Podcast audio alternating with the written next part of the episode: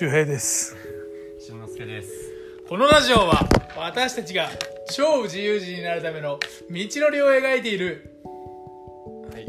お久しぶりです。まあ、ラジオこの回撮るまでに3回ぐらい撮ったけど全部消えたっていうね。あ そうそう。あれ3回ともリモートやったんか？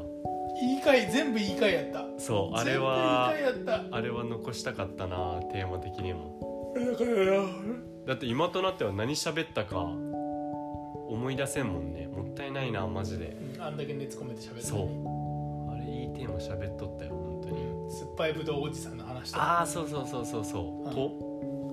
まあ、酸っぱいぶどうおじさん RYO の話 と、うん。あれ？あとほらそうねんて。うんこの間いやそれそれの後に一回撮ったよ夜。うん。何やったかな？まあけどいい取り逃すにはもったいない回ではあったね、そう。うん。まあということで今日は時間が空いたので近況報告と、まあ、で私もこんだけ元気に喋っとるけど元気じゃなかったこの2週間。もうかまってちゃんダイプダイプみたいな。か1まってちゃん週間ぐらいじゃない？まあそうかも、うん。まあ休憩時間みたいな感じだったな周平は。うん。復活した。うん、まあ、っていう感じでまあ近況報告はい。やね。まあじゃあもう物販セールで売れてるじゃない、はい。てかまず荷物いっぱい届かん届かんって言ったやつ届いて。そう。まあまずそう。俺俺から話すとまあ物販の某某 EC サイトのセールが始まってうん。でそれに向けて大量仕入れしとったんやけどどうやらその大量仕入れしたものがセールに間に合わんと。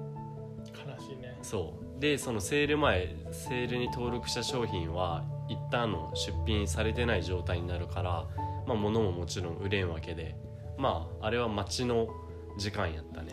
まあ、これ結構難しいから説明しといた方がいいと思うんやけど、まあうん。俺も初めてしたけどその楽天のセールで売るためには、うん。セール前の期間うん。商品が売れなくなるっていう、そう。まあまあいろんなやり方あるんかもしれんけどまあなんかそうっぽくて、うん。うん、セール対象商品登録してまあ今回の俺らで言うと 2, し2週間ぐらいなんかな多分、うん。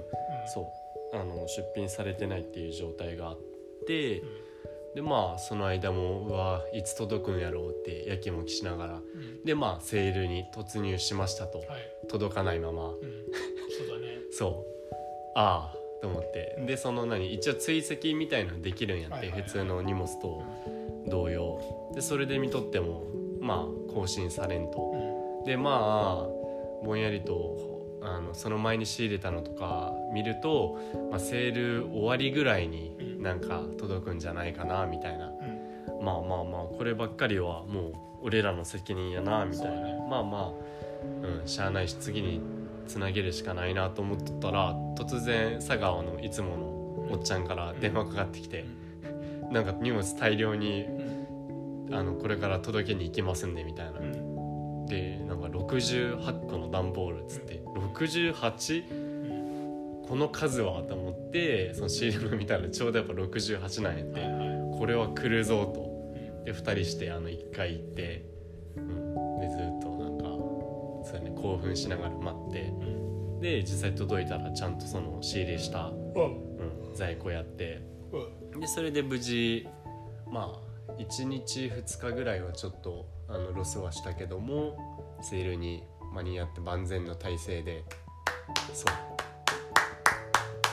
うん、で今は日々、あのー過去最高の売上個数、うん、で売上高も上げつつ、うん、で今もまだセール真っ最中なんやけど。土曜日までね。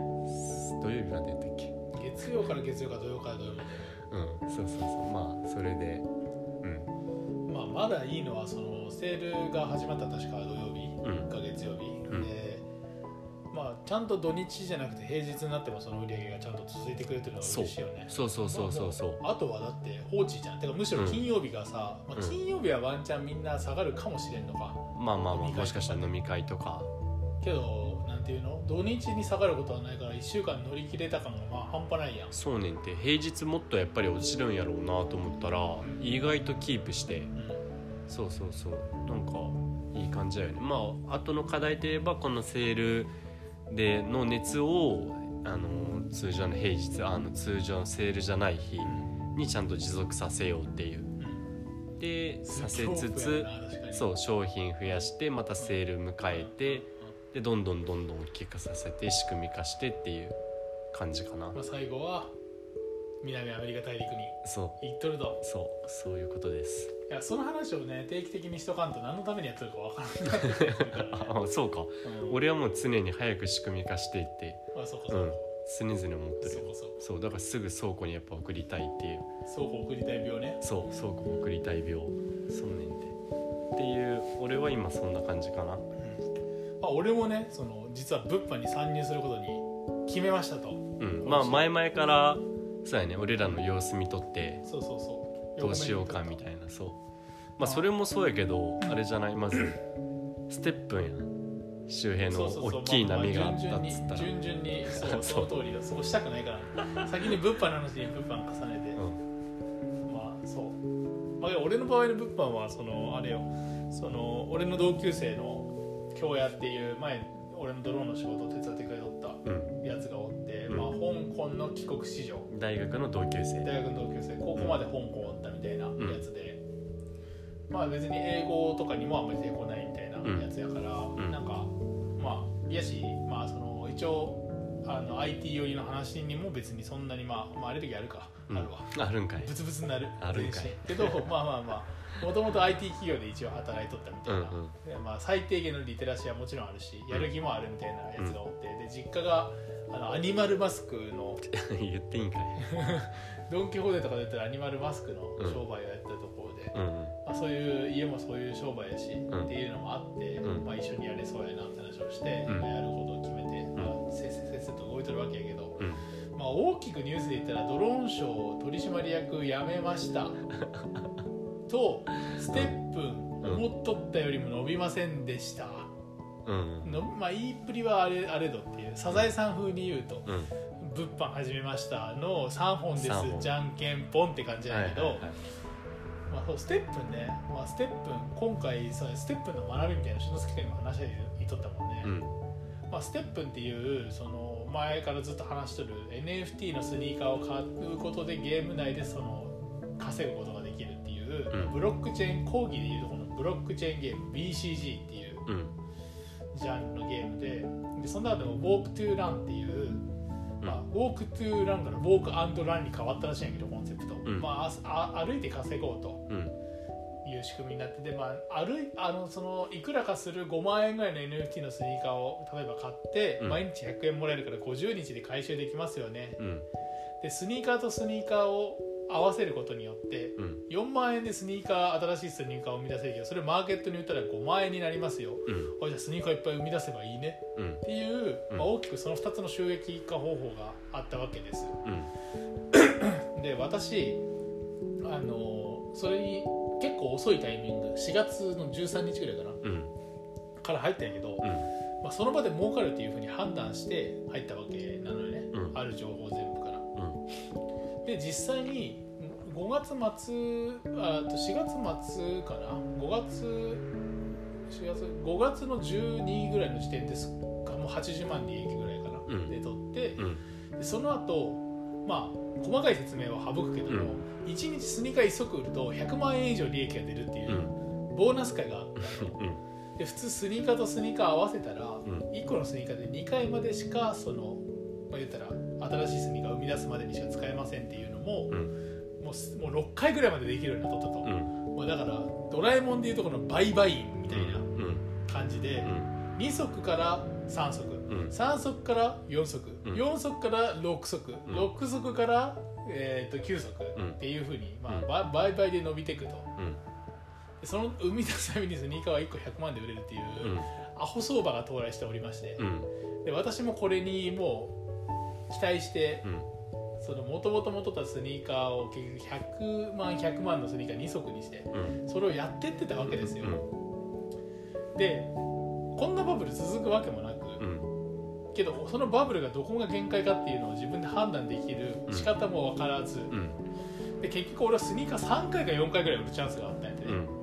売るチャンスがあったんやけど、うん。まあ、レアリティの低いスニーカーが出てうんでその確率を調べたら3000分の1よ3000分の1、うん。1回でも3000分の1引いてなかったらプラもうもうちょっとプラスやったのにっていう状況で、うん。結局俺はもう本当プラマイトントンぐらい、まあ、今でプラスちょっとっていうぐらいに沈んでしまったわけです、うん頭の中ではもう1億万長者をイメージしとったわけですから、もう下がるところまで下がったわけよ、うん。だからこっから得た学びをうん。ここでシェアしとかんと、もうこんなんただ遊んだだけになるやんと、うん。ここでシェアしたいと。うん まずあのタイミングで当時やからこそ入れたけど、うん。今やったら入れるかわからん。というと？というと、うん。なんか当時はもうちょい長く続くシステムなんやろなこれはっていうのを数字ベースじゃなくて感覚値ベースに思っとったんやけど、うんうん。思っとった以上に早くちゃんと崩壊を迎えたというか、うん。まあ、今もそこから立て直してやろうとしとってそれも結構生かしとるから、うん。今からもまあ小水金は稼げるわけよ小水金って言っても月10万からぐらいのお金うんは稼げる可能性は全然あるんやけども、うん結局さっき言った2つの収益化の仕組みしかないってことは言ったら市場にスニーカーは溢れまくるわけでうん初期参入した人はそうやって売っていけるけどうん後から入った人はやっぱりその回収率が悪くなったりとかうんで稼げんくなってくるっていうのをちゃんと数字で見るべきで数字での見方ってどうやってやるかっていうとその靴とか買ったりする時にあのブロックチェーンだとお金が追跡できるから、うん。そうやってネット上から見れたりするのよ、うん。だから1日にどんだけのお金がインされてアウトされるかっていうのを見えるから、うん。このゲームやったらこういう状況の時に降りとけば正解やったなみたいなのを今数字化してますとこれをうん。オンチェーン分析というんやけど、うん。オンチェーン分析を今しとるからそれである程度自分の中で確信高いことがつ分かれば他のゲームとかでも同じ分析でうん。出たり入ったりができるんですけどうん。今それが確定するまではなかなか入れん、うん。うん。っていうのが学び1、うんちゃんと分析しましょうと、はい。うん。一般ユーザーが見てないところ。をうん。まあ、反省点からまずじゃあ言うと、うん。反省点が、まあ、まずそこが一番っていうのと2回目がやっぱりなんかねいい想像しすぎたというかはいはい現実的にその崩壊を迎える数字とか計算せずにうん。まあ大丈夫やろうん。っていう感覚値うん。で突っ走った結果うん。その理想とうん。現実の狭間でうん。1週間ぐらい寝たきりみたいな状態になりまして、もうなんでみたいな。あそこで3000分の1じゃなくて3000分の2999引いとけばそもそも数百万プラスやみたいな、うんまあ、そこじゃないんやってねっていううん。確率で下振れだとかっていうよりかは、うん。まあ、それも別にそれはクやコントロールできんところやから、うん。そうどこで参入すべきかとかうん。そういうことをもうちょっとちゃんと磨くべきやったっていうのがまあ大きな反省点。うん。あてかごめん磨くべきっていうのは1個目の反省点で2個目がやっぱそういうあのい言い期待をするんじゃなくて、うん。ちゃんと数字をベースにしてここぐらいまででしょうっていうのをちゃんと現実的に考えるべきでした、うん。まあ、2つかなうん。反省、まあ、3つ目はやっぱこうやって喋りすぎたところやと俺は思っとってそれは全部のところに俺言っとるんやけど、うん。基本調子に良くなって人に喋りすぎると、うん。自分で思考するためのなんか必要性みたいなのが自分の中で減る、うーん。うん、やばいやばいもっと考えなんていう気うん。が発散されてしまうから、ああはいはいはい。俺の中でそれは結構良くなかったかなと。だからもうちょい黙ってやろうっていう。まあそれも常々言っとったけどね。そう毎回周言っそう自身だからあんま俊之介君に話す以外話してないよねあれ、うんうんでそれでもなんつうんかな。そうやっぱなんていうの。自分の中で100%のことって喋ってもいいやって。うん。自分の中で 80%70% のことを喋ってしまうのが良くないなって思うった、ん。100%に思ってしまう。うーん私の弱い部分でしたと。そう俺も別に片目で見とってうんなんか俺の認識では別にうんステップンがうんダメになろうがうんなんであろうがなんか変なタイミングで抜けたりせんのやろうなって思っとったからうん俺はね。うん。で言ったらその本当に何億とか見とるから別に何百万とかでうん。なんか抜けるよりも普通になんかああもう回収もできんでお金なくなったなあの投資した額ねぐらいをで見とるんかなと思ってたからそう。まああくまであの何ポジティブにすごい考えとったん。や絶対大丈夫やみたいな。なんかそれはポーズやと思ってたから。うん。もうポーズの部分もあったんかもしれんけど割と本気の部分もあったんやな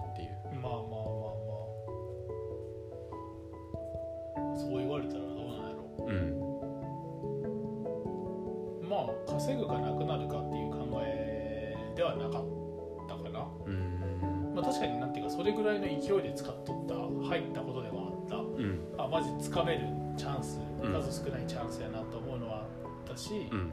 それはその通りやね。けど数少ないチャンスやなとは思っとったけどもまあけどやっぱねへこむよ。それだってあの含み益みたいなところを知っとるとさ、うん。へこむし、まあそうやね。うん。結構の額は言っとったもんねそうそうそう。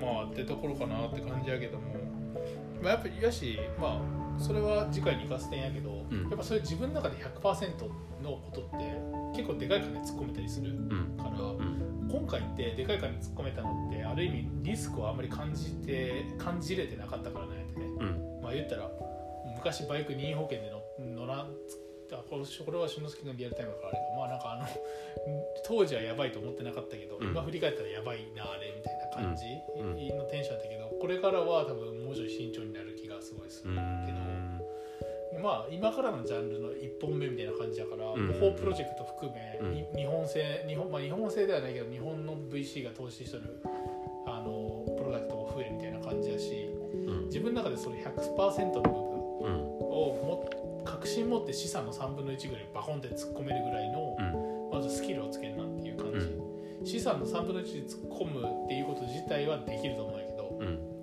けどあとはやっぱりそのリスク自分の中でリスクないってちゃんと思えて失敗したとしてもこうやって毎回振り返りちゃんとやるっていうのを繰り返していけば、うん。まあ、うまくなるんじゃないかなっていうんう感じで思ってるかな。まあまあまあなんか結果的にめちゃくちゃ金なくなったとかじゃないしね。プラマイゼロなんならちょっとプラぐらいでそうね。一通りやり終えれたっていうのはすごいことやと思ううん。な基本的にみんなふもっと普通の人は 大体うん。大損こいてう仮想通貨系ってんうん。退場していくしうん。そうねってね。ちなみに今回の件で言うと一番悲惨な人やと、うん。まあ、一足100万円のうん。最高値を借金して入って、うん。1週間で95%オフ まあでも大体がそういう感じなんやってね見とると。うん。それって結局やっぱりけどね思考してないからなんやってね、そうやね。うん。なんでその仕組みが成り立っとるんかとか、うん。あと期待値計算してなかったりとか、うん。うん。俺のさっきの下振れとかって期待値計算しとるからこそ分かることやし、うん。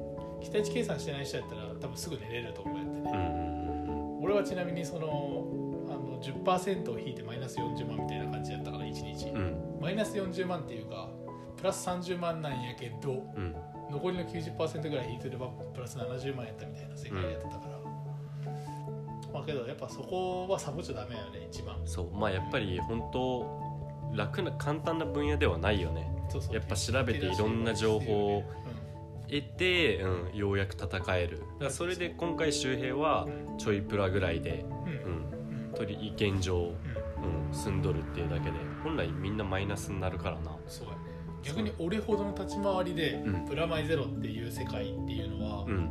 結構厳しいと思うよ。そうそうそうそう。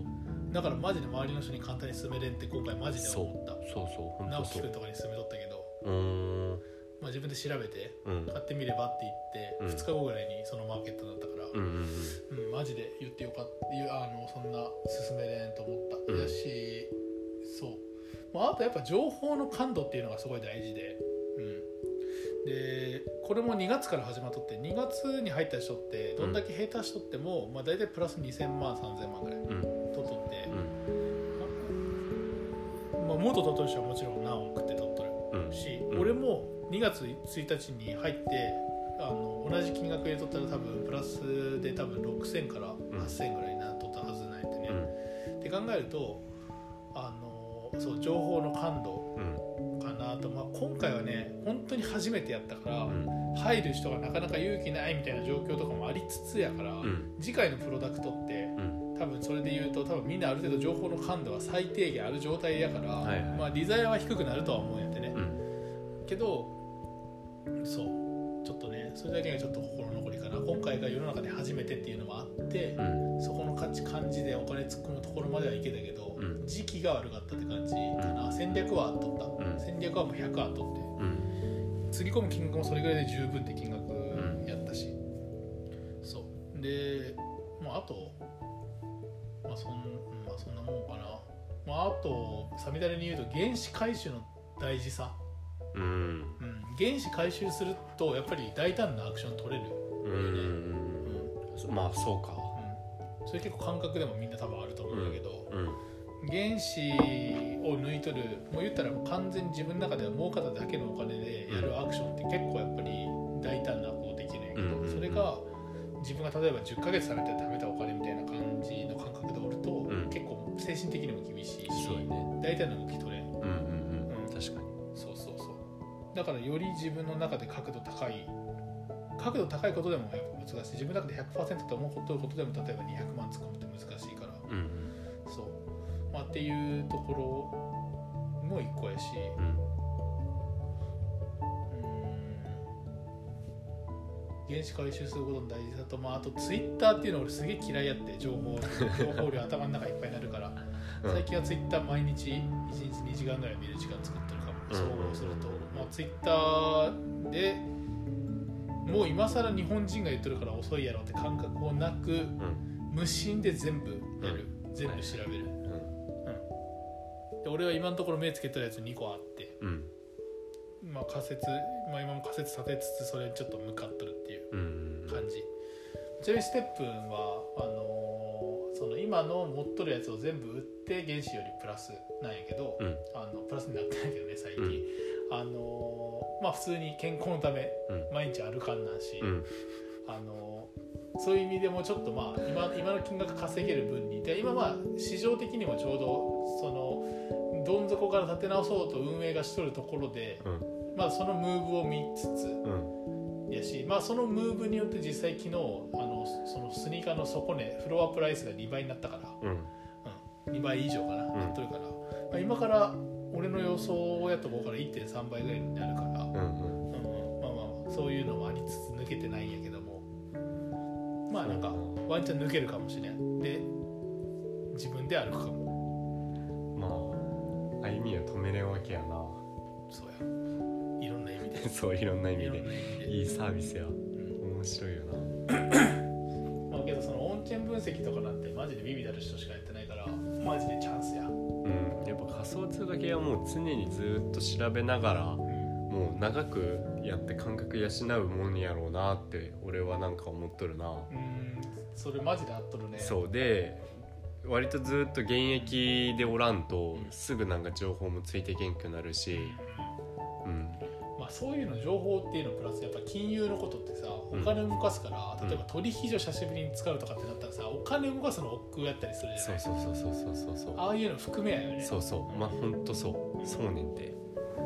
俺それのちょっと余談で言うとさ、俺が一番後悔してること、う一番で言ったらあれやなけど俺ドローンショーおる時に給料の半分ずつ BNB で積み立てしんなっていうのを心に決めとったんよおう。それしとったら、うん。1ヶ月20万の積み立てがうん。300万になっとったわけよ、うん。今の価格で,、うん。でそれを2年間続けてとったから、まうん。あ、言ったらあの 300×24 で32が6の342で7200万ぐらいになるわけ、うん。うん。たまとったわけ、うん。でそれをタイでその取引所触るのかって毎月思ってやってなかった、カレンダーにも毎月やってるやんっていうのもあって、うん。そうそういうのリテラシーいやだけど一番この10年ぐらいやったら触れといた方がいいところは間違いない、うん。だからまずみんなある程度その自分の今やってることでお金がたまり出してうん。運用するってなったら他よりも見といた方がいいところやろうなってすごいうん思うし、うん。そうやね。うん。まあ、篠崎君の言うのとさっき俺が言ってるのって本当やっぱ同じこと言っとってやっぱそこに触れとって自分の中でこれ角度高いっていうん。その流れ的にだってツイッターでこういうことをこういう人がこう言っとるしとかうん。でもいいから、うん。あの自分の中で高い前もだってこれあったやん。しかも4回あったやん、うん5回目やし今回みたいなそういうのでちゃんと金突っ込める人がやっぱりうん。よろしいんでそうそうそう。薄くでも触れとくべきそう触れといて感覚をちゃんと養って離れるとマジで錆びるからなうサビサビや。そうそうゼロに近いよマジで。錆びるし腰も重くなるし。うん。そうなんや。俺ここ2年3年ってすげえその仮想通貨界隈やとまあ前ちょっとイールドファーミングっていううん。あの、まあ、そのなんていうのかな新しく取引所とかが上場するときに取引所もガバナンストークンで取引所のトークンを発行するんやけど、まあうん仮想通貨を発行するんやけど、うん。あのまあ、バイナンスでいうところの BM BNB とか。そうそうそう、もう BNB とかもさ最初使う人がおらんとダメやから、うん。最初そこに登録してくれた人とかに、うん。BNB とかを配ったりするんやけど、うユニスワップとかっていう、まあ、そのサービスやった場合やったら1ウォレットあたり十何万振り込まれたんやって、うん。それ100ウォレットとかで雇った人もおるわけよ、うん。っていうのがイールドファーミングっていう稼ぎ方なんやけど、うん。イールドファーミングとかこの23年間で原資10万ぐらいあれば、うん。てかもうむしろ0円でも始めれて、うん。何千万って儲けれたわけよこの2年とかで、とかっていうのを完全に知らんくって、うん。恥ずかしながら。あのマジで追っといた方がいい。あの俊之介君の話だったらセルフバックの話とも似とるというか、マジで毎月やっぱツイッターで人のなんか暴言みたいなの見たくなくても、うん。見とくべき。そのためのアカウント作って。みんな今すぐやって なんかガバナンストークンってなんか仮想通貨以外に置き換えると何になるんやろうって俺なんかそうなんやってな。上がるっていうのはすごい分かるんやって、まあ、だってすうん。まあ無理やり上げとる感もあるんやけどだって持っといたら取引量とかもなんか手数料とかも安くなったり今ちょっと BNB 知らんけどねとかあったからそれは持つわけやん、うん、したら金額も上がるしってことで俺 BNB でちょっと稼げた部分はあったんやけどあれってでもなんか本質的な価値みたいなのが俺いまいちまだつかめてないかな一番わかりやすいななんか置き換えるとううんあれじゃないみたいなのがあると分かりやすいかなって俺思うんやけどズバリ株式やねそうやねうんそうやわ近いね確かに例えばメルカリの株うんってなんで値段が上がるかっていうとうん。あの株が欲しいっていう需要の方が高まるからうん。じゃない、うん。じゃあ株で何ができるんかっていうとうん。そのその組織における意思決定権が持てるわけじゃない？株,、株式やったら株主総会でうん。一定の割合以上持ってると一定のうん。または普通にあのある議論をするときに意見ができると、うん。でかつそれが欲しいって人がさらに増えたら値段が上がりますよねと、うん。だから株主と一緒やね。確かにそうやね。それってもう普通に言われとるようなことなガバナンストークンってまあいわゆる株式みたいなもんですよみたいな。言われとると思うよ。俺そうなんや。もただ俺はそういう理解でおるから実際もっといい例えがあるかもしれないうーん。そうやね。確かにすごいそれはしっくりきたわ。解決。いやでもなんかそういうのってマジで大事やん。大事やね。そうやマジ大事や。そうそうそう。なんかちゃんとそのものの本質分かってないとなんか動けんしそうね。で分からんのであればなんか分かりそうな人になんかあれに近いんじゃないみたいな。確かに株式マジでそうやな。だからガバナンストークン上がる理由としては本当それででうん。さっきのイールドファーミングが儲かるのは当たり前で善と有望善と多な善と何？有望な企業が株式配っとるんやから、ただね初回の人。にだからそういう意味で仮想通貨ってあのいわゆるその取引所に上場したりするときうん。にあのその株っていうのをみんな買えるようにする、うん。会社でいうと上場みたいな感じになるわけやけども、うん。あの結構株主と違ったのは最初の時点で100%どういう振り分けにするかっていうのを決めとくことうん。があって例えばその、まあ、それ取引されるとダメだから初期の流動性ってその初期にやり取りされる流動性を生むためにうん。一般の人にエアドロップって言って何パーセントか配ったりもする。うん。でそんなんすごい話じゃないうん僕ね、でうん。そこを取りに行くっていう方法もあるって話じゃないけど、配りに行くのに10%にしよう。関係者開発チームに20%、投資家に30%、うんゲームの中で稼げるのがこれぐらい。うん。だからガバナンストークンは全体で発行量が決まってます、はいはいはい。っていう仕組みになってるから、うん。まあ、ガバナンストークンは将来有望なプロジェクトに関しては買った方が良いと。うんうん。そう。でステップンとかはガバナンストークンは GMT っていうトークンなんやけど、うん。やっぱ GM でゲーム内で使あれえるもガバナンストークンになるんか。GST と GMT がある。うんで GST っていうのはゲーム内のユーティリティトークンって言ってゲーム内で物を買ったりとかに使えるやつやから、うん。あのまあ、それって発行量無限やから値段下がってかんとおかしかったりするんやけど、うん。あのまあ言うて今値段下がってかんとおかしいっていうのは言い過ぎやけどまあい理論上下がらんとおかしくてけど需要供給の関係によるよねうん。多分。需要が大きければずっと上がり続けるやろうし、うんだから生涯需要があれば上がり続けるっていうのが正しいからうん。一気に。けどそんなことないから基本下がるよねっていうとこ落ち着くよねって話ででガバナンストークンは本当にだからそういう意味では希少価値すごい高いもので、あのブロックチェーンゲームやとガバナンストークン稼げるようになるよレベルこんだけ超えたらみたいな感じのものなんやけど、うん。まあ、ステップンとかワンだけで GST とかって評価額が言ったらまあ5%ぐらいになったんやけど95%ぐらい下がったりしたんやけどうん。けどあのガバナンストークンは意外と全然ブレずっと1ドル前後、まあ、最高4ドルぐらいだけど今1ドル前後で、そういうところを見ると結構やっぱり自分の理論ってさーあのさっきの俊之介が例えで言ったらまあそうやねそれ株式やからうん。うん会社自体の価値がなくならん限りは、確かに。うん、しっくりくるね。しっくりくるやん。確かに確かに。けどそのメルカリとかの中にあるか知らんけどう T ポイントカード的なメルカリの社内で使えるポイント。んポイントの価値が下がったと。そう。うん。だそれは全然ありえるよね確かに確かに。でも土台はちゃんとまだしっかりしとるからまだなんかありえるかもって感じやな。将来性としては。とっていうふうにまあだからそういう物事基本的に例えでいいと思うんやけど、ん。俺もだから俺もそういう理解のことがほとんどで、うん。けどやっぱそこその理解で何かの物事にでかい金をバンって突っ込めるっていうことができとる人がやっぱ儲かっとるし、うんうん。やっぱそのために自分で納得いくだけ勉強してうんで俺が今回やったみたいに失敗してうん。っていうのを繰り返しとる人はやっぱ強い、そうやね。だからこんなんだって仮想通貨で一発目でうまくいくなんてマジでないと思うよ。よっぽどまあまあまあビギナーズラックかよっぽど本当に計算して。まあそうね。そううんなかなか俺それ難しいと思うな。まあ、ガチホっていうのが一個やね。そう。まあガチホはそうやね。あのあれじゃない？素人が一番なんかうん。安全に。俺はもうガチホ勢やったからな。塩漬けとかそう。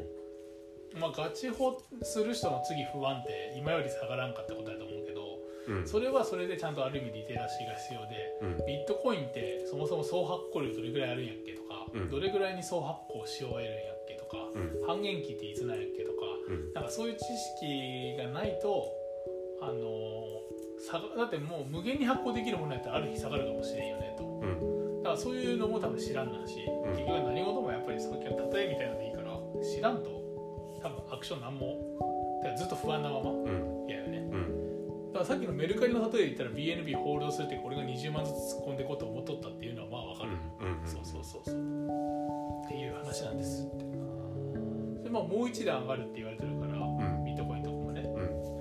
短期的に下がっまあその篠崎君が出てる1回損切り診断があるからうん。短期で言うと下がったりするとね。うん。だからそれがしたくないって人やったらまあ本当にずっと持っとったらうん。まあ今の予想やと本当今からの10倍20倍までは言われとるから、まあ、ビットコイン2000万ぐらいか頭やって言われとるよね次大体。ちなみに、えっと、コインチェックとビットフライヤーっていう、まあ、日本の、はいはいはい。えっとあれは取引所販売所？あれは両方やね。両方か。でああれば、あのーガバナンストークンって発行できるわけやろ、うんできるできる。してない？してない。それはなんでなん？ビまあ日本日本で厳しいからじゃない？厳しいからそうなんや。だってリキッドとか出しとるよ。うんうんうん日本の多分法律でしかないと思うけどね。日本であるコインを上場させようと思うとうんうんやっぱ時間かかるし税制は税制のことは俺詳しく検索できてないけど、うん。だから今日本で渡辺壮太さんって26歳ぐらいの若いうん。経営者の人でアスターっていう、うん。あの通貨を上場出社シンガポールに会社を置いとるんやけど、うん。えコインチェックとかそういうところとはもうそう結局そういうなんていうか日本の法律の縛りでしかないとう思ってる、んそっか。うん。まあ、岸田政権はそこほらあの緩くしようっていうのはずっと言っとるから、うん雑所得雑所得じゃなくて株と同じにしようとか、うんうんまあ、当たり前なんやけどねそんな。うん。言っとる今そうやって言っとるから。うん。そう。そっか。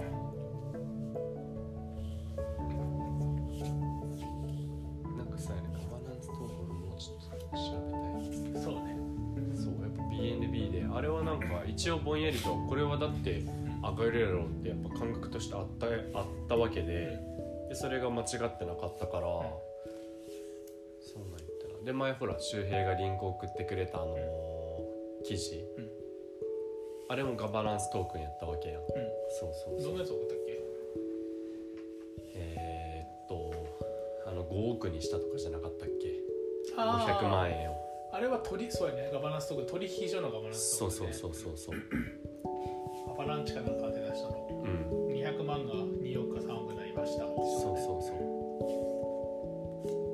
そうだからガバナンストークンは、まあ、だからステップンとかって本当にガバナンストークン50倍ぐらいはうん。全然企業としてこの後ああいうあのジャンルをずっと磨き続けたら、ううん。まあ、あると思うし、うん。まあ、だからあとは資本力よね今やっぱりそのステップンにお金入れとるベンチャーって本当にすごいところのうん。あのブロックチェーンの業界だったらその前澤さんが入れたファンファンドで入れとるとかってそういうニュースは新しく出てくるかもしれんけど、うん。その海外の超有力 VC、FB、Facebook とかそういうところにもお金入れとるうんようなところが入れとるかどうかうんっていうのをやっぱり見るとやっぱステップってもう有料株中の有料うん株取引所でいうとこの BNB うんバイナンスみたいなうん。立ち位置が GMT やからうん。割と俺はステップは本当になんていうかな今サービスがそれしかないしうん。あれやけど。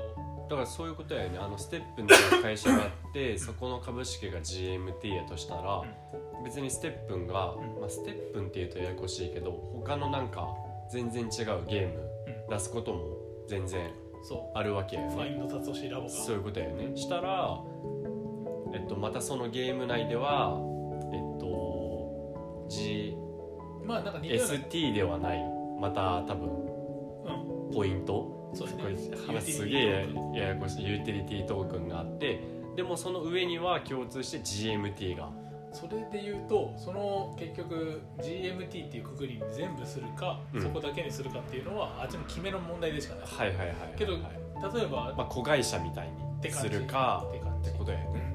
うん。だから結局さその、まあ、子会社っていうと微妙に例え違っとって子会社って親会社が51%以上株持ってるってことだから そうか。意思決定権親会社やから。そこまたちょっとややこしくなるな。うん今回の話で言うと 結局どの単位で意思決定をうん。したいかうん。とかによるから、うん。ゲーム単位っていうのも全然あり得るうんうん話やし、そうやね。サービスドメイン単位っていうのもあり得るやん、うん。ブロックチェーンゲームっていうのと、うん。まあ、取引所とか始めたらそっちはそっちみたいな、うんまあ、けど基本的にそのドメイン単位っていううんやり方が正しいから、うん。まあ、GMT でその中全部で有効ってなるかもしれんし、うん。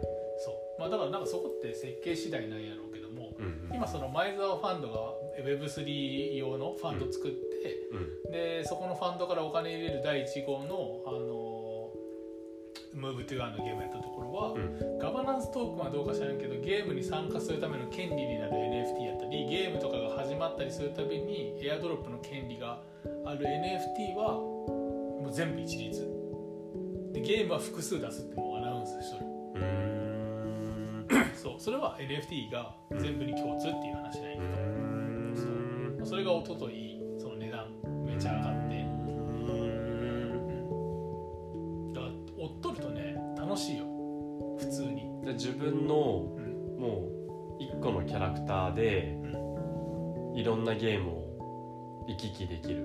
まあ近い近い。うん。でそいつらを売り買いするマーケットプレイスもあると。はいはいただゲームの中と多分紐づいとるっていうよりかは、うん。そのゲームに対して何かしら有利に働く特典がついとるよっていううん。ゲーム開始と当時やったらねうんっていう。ゲーム開始するためのフックにもなるよとか、うん先行的にゲームできるよとか、うん。まあ、そういう感じ、うん。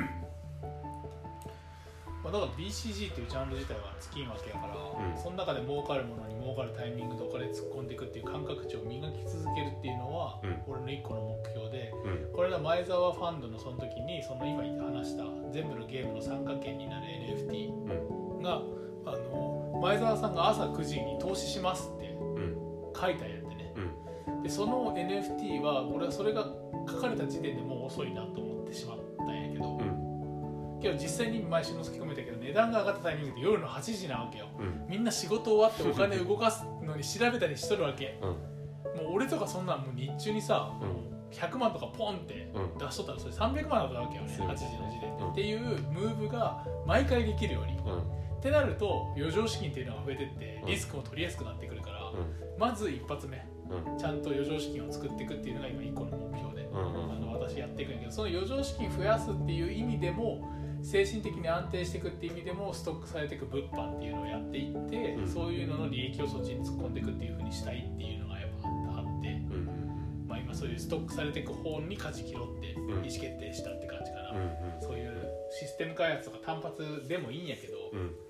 だから緊急策はそっちでいくけどね、けど別に今食費とかさめっちゃ削ってうん。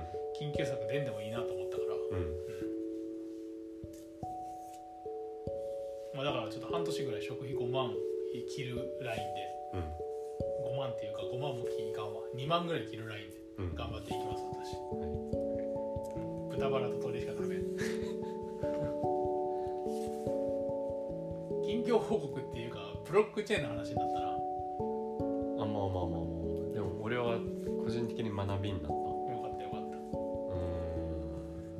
ん。まあだからブロックチェーンのまあけどさっきのやつがマジそれでしかないっていうところで言うともともとこの話ってツイッターの話から派生したけどやっぱどんなジャンルでもその分かるよ。あの大人な生活を送れば送るほどああいうノイズになるうん。うんわけわからんやつがわけわからんこと言ってる情報とかって出たくないかったりするけどもうん。やっぱ本当に信頼しとる人だけアカウント分けてうん。そのジャンルやったらこのツイッターアカウントっていうのを決めてうん。もう情報源としてはもうツイッターがナンバーワン間違いない。うーん。だってマジのプロみたいな人がポロリしとるから、うんだからもう情報源はツイッターだけでいいむしろ。うん最近で言うとディスコード。ディスコードツイッターだけでよくて、うん。ディスコードはマジでできたコミュニティのところだけ。うん。それぞれが自分なりの意見を発信しとるコミュニティ。うん。この2つを追っとるだけで金は儲かるしリテラシーも上がるしうん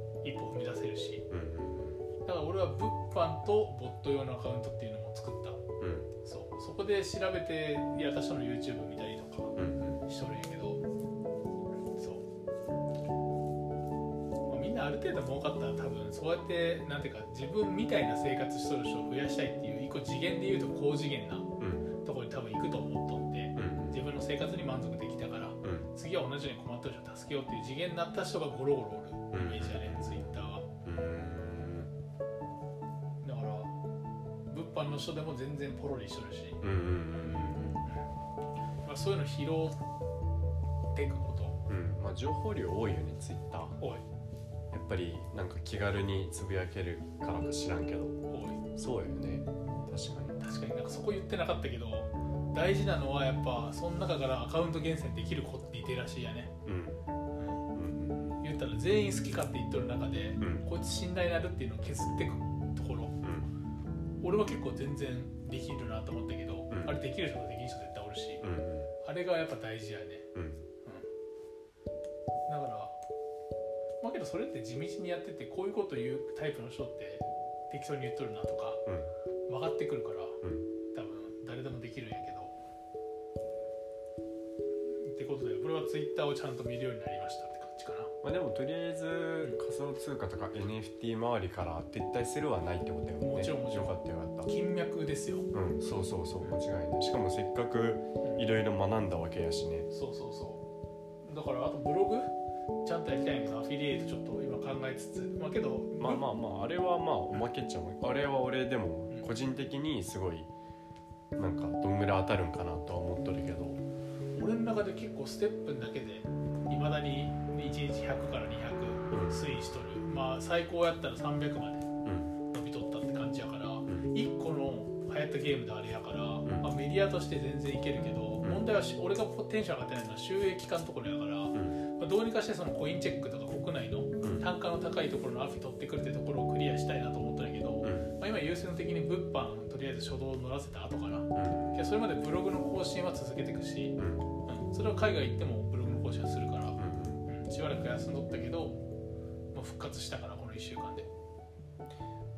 仮想通貨系で言うと多分あと5回ぐらいのなんかまあプロジェクトというかサービスに投資したうちの1個ぐらいはもうなんか周平当てそうな気するな。うん、自分でもその覚悟でおる。うまあ。んでもその5回をちゃんとう根気よくやれるかどうかっていううとこやな。うん、毎回結構ね同居いるよね。結構でまあまあそりゃやっぱそうやろうな。うんだからさっきも言った通り原資回収で、うん。それこそステップンで1000万儲かったら500万も投資するなんて結構ざるにできるし、うん。今そのツイッターで騒いどる人らはそのタイプの人。うんうんもうコツを得てうん。お金も余剰で、うん。はいはいこうすればいいんでしょう500万5000万ポンみたいな人ら。うん。仕事の合間に、ん。みたいな。まあできるよね余まあ剰資金やとねそうやろね。だから俺も一回そこに乗るためにうんまず研鑽。うん。自分の中でのその角度を上げる作業っていうのを、うん。そう自分に自信を持たせる作業っていうのをちょっともうちょい裏でやってうん。そう。だから今結構そういうことも考えたからこの1週間結構立ち直ってるわけうんかな、うん。結構未来が見えてなさすぎて、へうん、なんか一気にしんどくなったね。えそっか。うん。なんかだからある意味その雇われマインドというか、そこにおる前提の頭になっとったし、うん。ある意味良かったなと思っとるうんところもあって。うん。そうそうそう。まあだからやっぱ今からもう一回全力でやるためのうん。この正規をうん。こう今出とるやん。うん。やし自分なりに工夫してどうやったらこうやって正規が出てくるかっていうのをうん。あの樺沢志音のカバチャンネル見て あの精神科医樺沢志音のカバチャンネルマジおすすめやからみんな見てね。見て、俺もちゃんと見よう。うん、うん忘れとっなんかね本当友友達の親父で好きな親父みたいな。たあはいはいはいはい。じ あのパチンコ行って帰ってきた親 友達の親父みたいな感じの人なんやけど、なんかピンポイントで聞きたいことを教えてくれる、うん。おじさんみたいなね。そう。顔もいい感じだったし。あもういい感じにおじさんなんやってね かキャラが立っとるおじさんえっと精神科医精神科医そうですもう精神科医で調べたらだいぶあの人出てきとったもんな、ん Google でだから多分普通にシンプルに有名な人なんやろうねうん、本とか書いてある人だね、うんもともとまああのマジで困ったらうん特になんかちょっと病んでしまった時とかに見ると、なんていうかうさんくさいそんな和尚さんみたいなの言ってないから。俺言おうとしたのに。うん。俊之介君もまあ俺も大悟和尚ね。そんな名前やったっけ？あれいやなんかそう急におすすめに出てきてあまあなんか和尚やししかもなんかすげえ再生されとるしいいこと言っとんかなと思って開いてみたらまあね。だってあのあの人大きなグあのあれグあの愚者のうん。具でサムネイル坊主のここ頭の側面に「大具」って書いてある あれサムネ後でよく見てみあれ頭に墨に「大具」って書いてあるからこんなやつがこんな煩悩だらけのやつがまともなこと言ってるわけないよ。まあでもまあわからん。もしかしたら俺ら見たのがまああんまり没回やっいやた俺結構見てるから。ぐらいかもしれんけどもなんかでも格好で結構人って騙せるからね。そうやそうやだってやっぱあれは坊主とかあと何ああいう今朝そう今朝着てでゆっくり喋って、うん、でなんか格言あの仏教の言葉とか引っ張ってきたらなんかまあそれっぽく、うん、なるんやろうな。まあこれはいい意味でね、うん。で俺はあの人の動画を見て思ったかな。そうや。だから結局ああいうやつ学生の時とかはめちゃくちゃガキみたいな感じでうん。タバコをふかして って取ったようなやつかもしれんけど結局。まあ、だってショーン・ケイにみんな騙されとったぐらいやからね。まあ、ショーン・ケンは俺も騙されとったからな。あれはもうもはや本物でいいんじゃないと思うけどね。いやまあそうねんて。うん、うんそう。そこまで行くとね。そうねんて。だからまあ難しいよね。もうけど第5者はパチモンやったね。うん。俺の顔もだってショーン・ケイキュンキュンしとったもんな。まあするよね。すごいこの人かっこよくてっつって。うんうん英語もちゃんと喋れとるしね。ん、まあそうねんってね。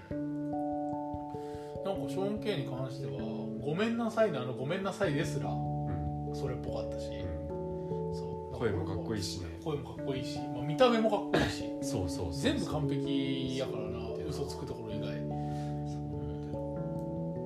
本物でいいと思うよ。第5章は いや本物やろ。それで言うと。ショーン・ケイや和尚じゃないかもしれんしね。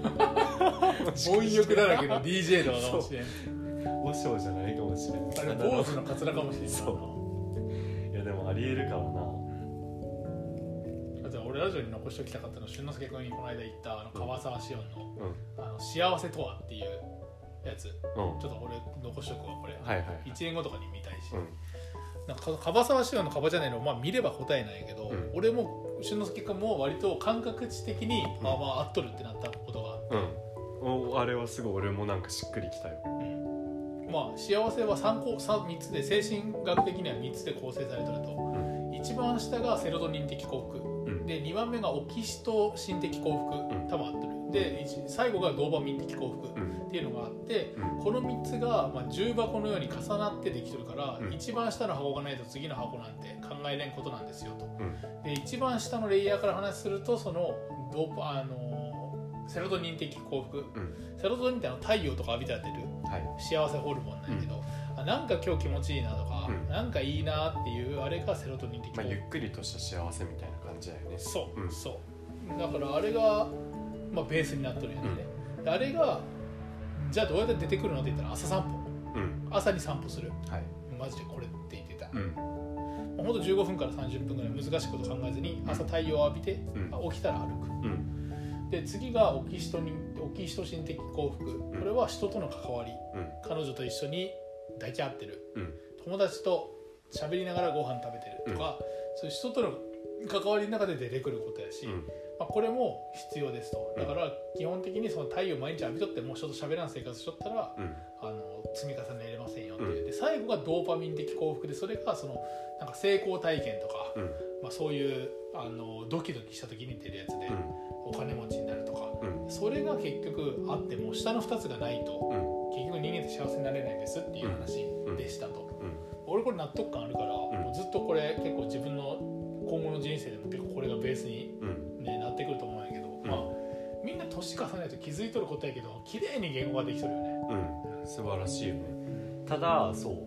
今改めて聞いて思ったけどなんやろな。幸せに満ちとる状態だけが幸せではないみたいなところもない。うんななんか家庭の話？そうなんかなんなんかを達成する大きいこととかビジネスを成功させるとか。なんかそういう時ってある程度飢餓感とかうん。は必要なわけやん。でそれをクリアした先にまた、えーセロトニンオキシトシうん。ンが出来上がってああそうね。そうれより大きいなんか土台みたいなのが出来上がってみたいなのはあるよね。脱皮みたいな感じかな。ああ確かに確かに、うん。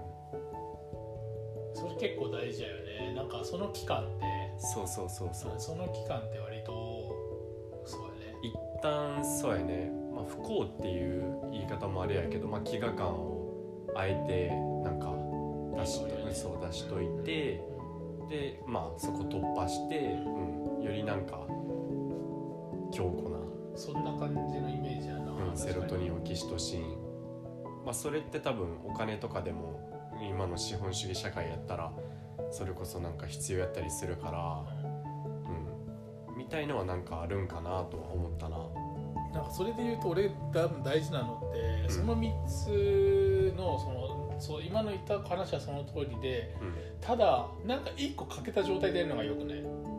例えば、うん。人との関係なしにうん。太陽を浴びてうん。仕事はめっちゃしとるみたいな状態ってよくなくて、うんうん結局最低限全部満たす満たしとるっていうのは絶対必須やと思ううんうんうん。1個でも欠かすべきじゃないマジで。どうんんだけドーパ忙しくても。ミンも必要っちゃ必要なんかね。ああそれ。まあでも結局うん。なんやかんや人が一番欲するのって、なんか直感的にそこやったりもしてしまうわけやん、うん。だから大事なのは間違いないんやろうけど劇薬的な部分もあるよね。そうそうそうそうそうマジでどうしたって。マジでそうだからななんやろうね。だから重箱の話でいくと縦長重箱からこう順番に横に広がっていくイメうんうんージに近くって、うんまあドーパミンもあってもなくてもまあいいんかもしれんけど別にちょっとあって。そうスパイスみたいなもんやね。うん。だってそうやろ売れんかったら意味ないやん物販。そうやね。だからけど物販売れとっても一人でうん。ブツブツ言いながらやっとったら多分健康じゃないし、うん。逆にある程度運動とかもせずにあーなんか叫ぶために便利なものないかなって言いながら、うん。まあ、前の俺らないけど、うん。言いながらけどまあみんなで朝喋ったりはするしうん仕事もうまくいってるみたいな状態も良くないからうん。やっぱ全部ちょっとずつは満たしとかんとダメなんやろなっていうのはすごい思う、うんうんまあでそれ脱皮っていうのは多分こう横に広げていく作業うんそうそうにそうそうそう。近くてまあ脱皮って表現が結構いいなと思うんやけど、うん。まあ、全部必要よね。うん。だからドーパミンって多分ある程度積極的に活動してる人ってうん。みんな出とると思うんだようね、ん。けどその下の2つってさみんなないがしろにしがち。うん特に仕事一生懸命やって飢餓感が強ければ強いほどうん。になんかななくなくしがちやから、うんうんなんかやっぱけどそこってやった方がいいし、うん。まあ、単純な話やよねけど毎日朝15分ぐらい時間取って歩くのとそれで人と関わる仕事をしていくっていうぐらいかな。うんうん。でできることやし別に俺らでも誰でもできることやし、うん。だからそこはなんか幸せのなんか考え方として忘れん方がいいよね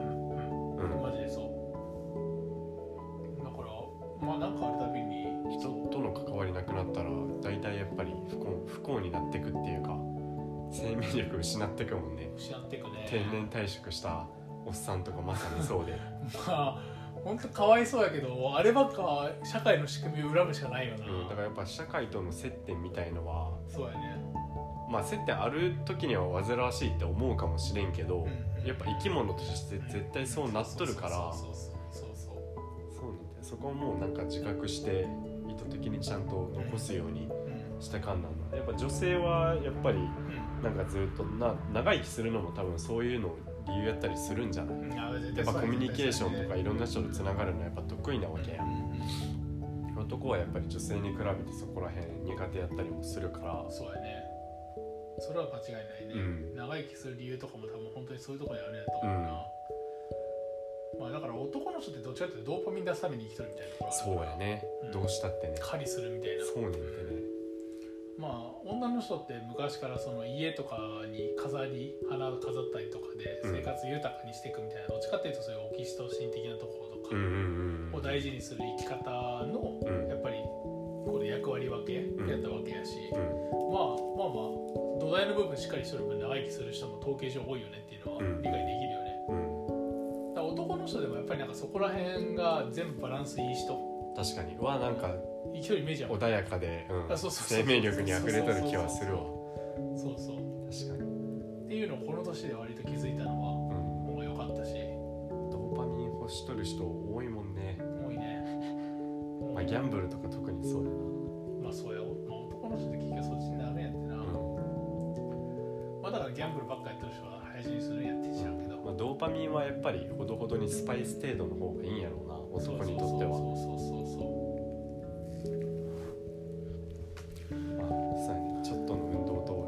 びることと人と関わること。うんまあ運動してってなさすぎやあなたは。君たちは。ちょっとみんな運動しんと、まあ確かに今何も言い返せんわ。やろ？運動しとるもんな、うん、俺俺は言えるけど、うん。お。まあそうそう。一発ギャグはちょっと今回お休みで。ちょもうしばらくお休みで。テンション上げていくために。オッケー。